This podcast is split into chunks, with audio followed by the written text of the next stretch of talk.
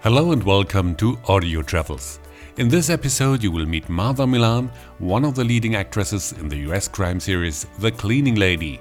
She will talk about her role, so I actually play Fiona De La Rosa. We are cleaning ladies. My first introduction in the show, you see me punch someone. So I think that says a lot about her character throughout the series. She remembers her childhood in the Philippines. A lot of the way uh, how we live is all about eating, it's dancing, singing, because we do come from a third world country. So there's definitely a lot of strife, but we deal with our struggles and our situations with positivity. How she lives now in New York. It's a tough city, so you gotta fight fight for your right to be on a subway, for your right to be on the walking down the street, for your right to get a, a cab. And you will find out why she calls herself a world traveler. I think that's why traveling is super important to understand everybody's perspective so that you're not just from one narrow point of view.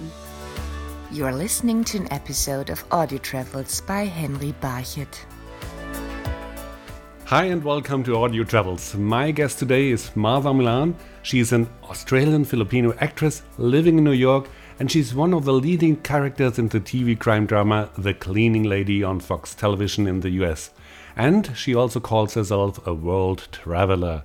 Martha Millan, welcome to Audio Travels. Thank you so much for having me. Martha, The Cleaning Lady is a crime drama. At the moment, one can only watch the show in the US can you describe for our international listeners what the show is about? Sure. So basically, it's centered on the character of uh, Thony De La Rosa. She's a doctor that was based in the Philippines, but then had to go to America to save her child who was suffering from an immunodeficiency disorder. And um, during that time, while waiting for a donor, she becomes inadvertently undocumented in the country, but also witnesses accidentally a crime and then in turn becomes the cleaning lady for the mob. so there's so many things about this show that I just tried to give you the elevator pitch there.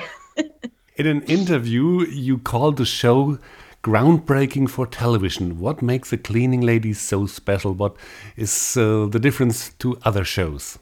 I think this show is so unique. Um, it was developed uh, by Miranda Kwok and um, it's executive produced by Melissa Carter, and they have beautifully shaped this story as um, you know with all the elements of entertainment and everything but they've creatively uh, woven in uh, topical issues and relevant issues uh, throughout the series but it's grounded all about family so yes you're going to see a lot of explosions and drama and everything but but you are also going to be dealing with a lot of um, very relevant issues that everybody's dealing with today. But not only that, it's it's also a very diverse cast, meaning to say that it's the first time in history that a network primetime TV has actually put a Southeast Asian leading lady at the forefront, and then also centering on so many different cultures in the show is Filipino, Armenian, Mexican. So it's um it's groundbreaking in a sense that it's completely representative of the world and what we're actually all going through. So.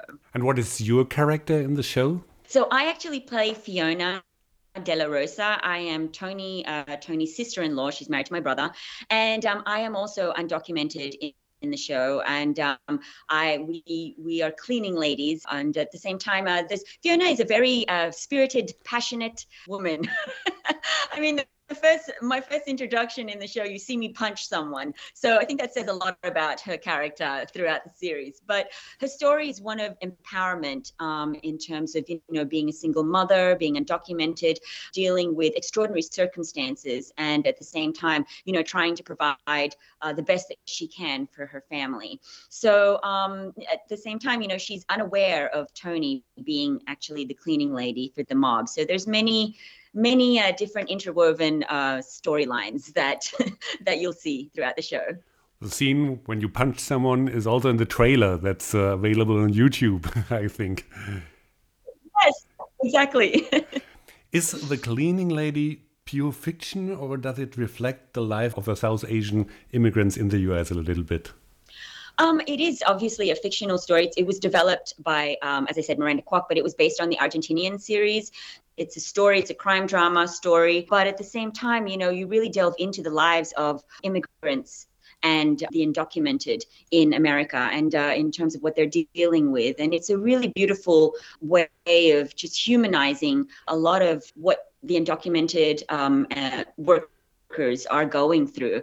Um, if you strip away a lot of the labels of whether you are undocumented or a mob or a cleaning lady, it's all about um, the issues that we're dealing day to day as a family and how to uh, give the best that you can for your family. So, yeah, it's a I think it's a great opportunity for everyone to just you know hopefully invest in these characters and just walk a mile in their, their shoes in terms of ex- seeing what they what they experience day in day out.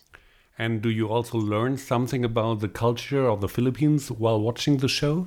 Very much so. Um, so I'm Filipino. I was raised in Australia, but um, I think you'll see the essence of who Fiona is with her lightheartedness. And um, the reason why, for me, I love this character is because yes, she she can you know be explosive and punch people but you see the uh, culture in her in terms of how we deal with life as filipinos. It's, there's always time to sing on karaoke to eat to dance you know but even in our times of troubles and strife that that is one of the main outlets. Those are one of the actually many of the outlets that we use in order to just not be so burdened um, with life so much. And uh, I think culturally, that is, um, yeah, that's what you'll see throughout the series with Fiona. You're listening to Audio Travels. We talk with Martha Millan, actress in the TV show The Cleaning Lady.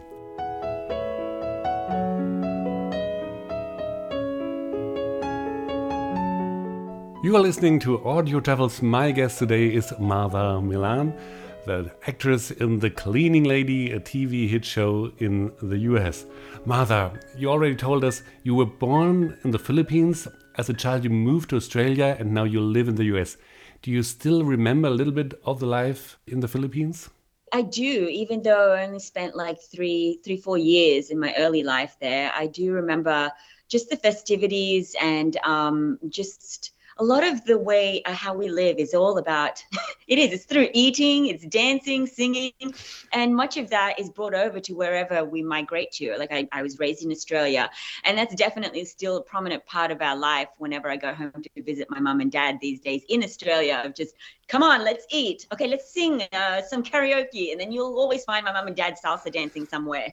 So it's very um, it's really in our culture to be I guess um, not as uh, to be joyful and everything, but because we do come from a, um, I guess you know, we it, Philippines is a third world country, um, so there's definitely a lot of strife, but we deal with our struggles and our our um, situations with positivities.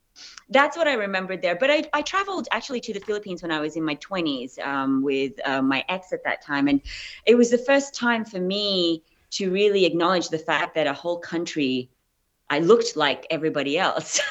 you know, it was it was so strange. I was like, oh, there's so many Filipinos here. I'm like, yeah, of course, we're in the Philippines. you know, and um, it was I went all the way into the Visayas and you know just saw the beauty of it's. I mean, the Philippines is actually an archipelago, so it's just a, a just so many islands of beauty. So for me, I just remembered the the hospitality and just the way people really celebrate life every day, regardless of their situations. And then you moved to Australia. What kind of influence had the years in Australia on you? Huge because I'm still very, very Australian, as you can tell with my accent. My parents obviously went there for better opportunities, and um, being raised in Australia, we're very far away from the rest of the world. So that's why we travel a lot. so you'll always find an Australian, no matter which country you go to. And um, that has influenced me in a way that, like, yeah, I love traveling. And uh, I mean, with Australian, how can I say it's influenced me? I mean, we drink a lot as well. so that's that's definitely part of the culture there. But just in terms of our like a sense of curiosity and our adventure is very embedded in me as well.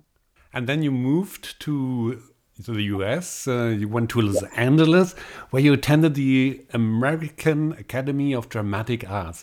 How difficult mm-hmm. was it to make it in the US with all the competition from actors all over the world who want to make it in the US?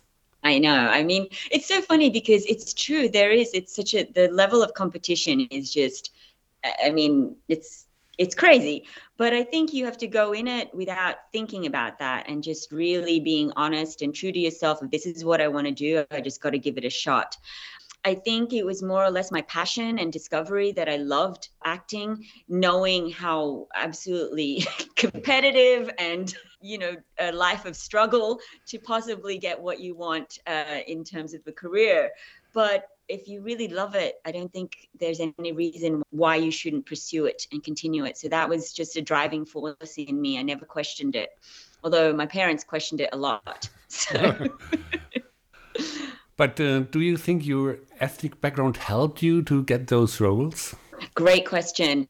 No, I think for me it was it was very difficult knowing that there were there weren't many asian roles out there during the time that i started and i've been doing this for like 20 years now or something. So when i first started it was all about just auditioning and not thinking of the limitations that were presented to me. I think it was just a matter of finding opportunities or changing people's minds about a role and um, you know booking them or uh, at the same time also uh, you know having to play the stereotypes and just build your credits um, with that so that you are able to be seen on a different level and kind of being the exposure itself um, to to other opportunities. So you know for me i just tried actually i never really thought about um, the limitations, even though they were very at the forefront of my career, where I had a lot of feedback about it but those were things that I couldn't change about myself. And I just had to focus on um, the choices that I made creatively in the room rather than the things that I couldn't change about myself. You're listening to Audio Travels with Martha Millan.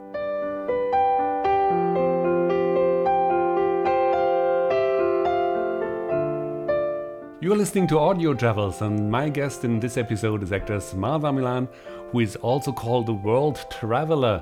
Martha, we already talked about the Philippines, Australia, and Los Angeles. You now live in New York. What do you like about the city? What do you like about New York? New York is a very, very special city. There, it can challenge you in so many ways, from the extreme weathers to people just, you know, just everywhere in your face. So many challenges in the city. And you ask yourself, why am I here? Because there's such an energy of of possibility in the city. Uh, there's an energy of unique authenticity in everyone. I feel like for me when I got to this city, it was nobody really judged you on what you on your ethnicity mainly because this is a melting pot of culture in the world that embraces such uniqueness and diversity. And it's a tough city because if you know if you don't give people who you are truly, you get pushed aside. So you gotta fight for your right to be on a subway, for your right to be on the walking down the street because someone's just gonna to, for your right to get a, a cab.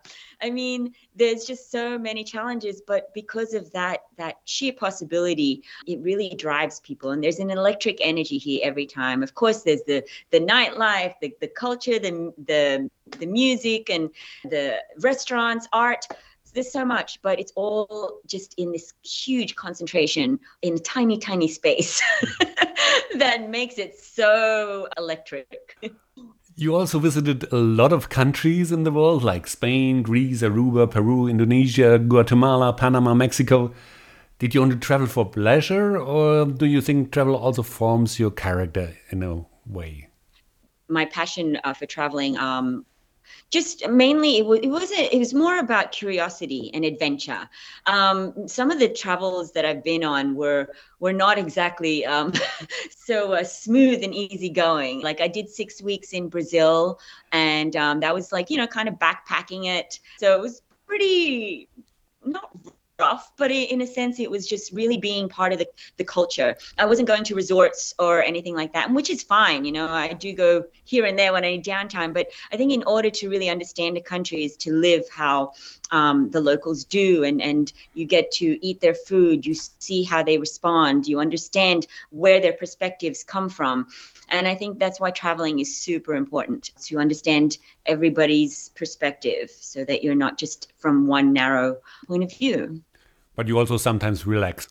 yes, I definitely find some downtime. The best thing about it is that when you do go through just like a challenging, tough adventure, is that you relish and you actually enjoy the downtime so much more because you've achieved such a feat. Like I remember I climbed Merapi, the volcano in Indonesia, and that that was crazy. But just afterwards, it was just so rewarding that yeah everything else was just i just wanted to take it easy and really allow myself to just be taken care of taking care of myself do you already plan your next trip I'm dying still to go to Egypt and Morocco and Turkey. Those are my next targets, I think. Martha Millan, safe travels and a lot of success with your work. Uh, and I hope we talk again one day when you are come back from a next from your next trip or from another trip, an interesting trip. Absolutely, I would so love that. Hopefully by then, yes, I'll have I'll have a new trip to talk about with you. Thanks for being on the show, and uh, again, lots of success and stay healthy. Thank you so much, Henry. I appreciate it.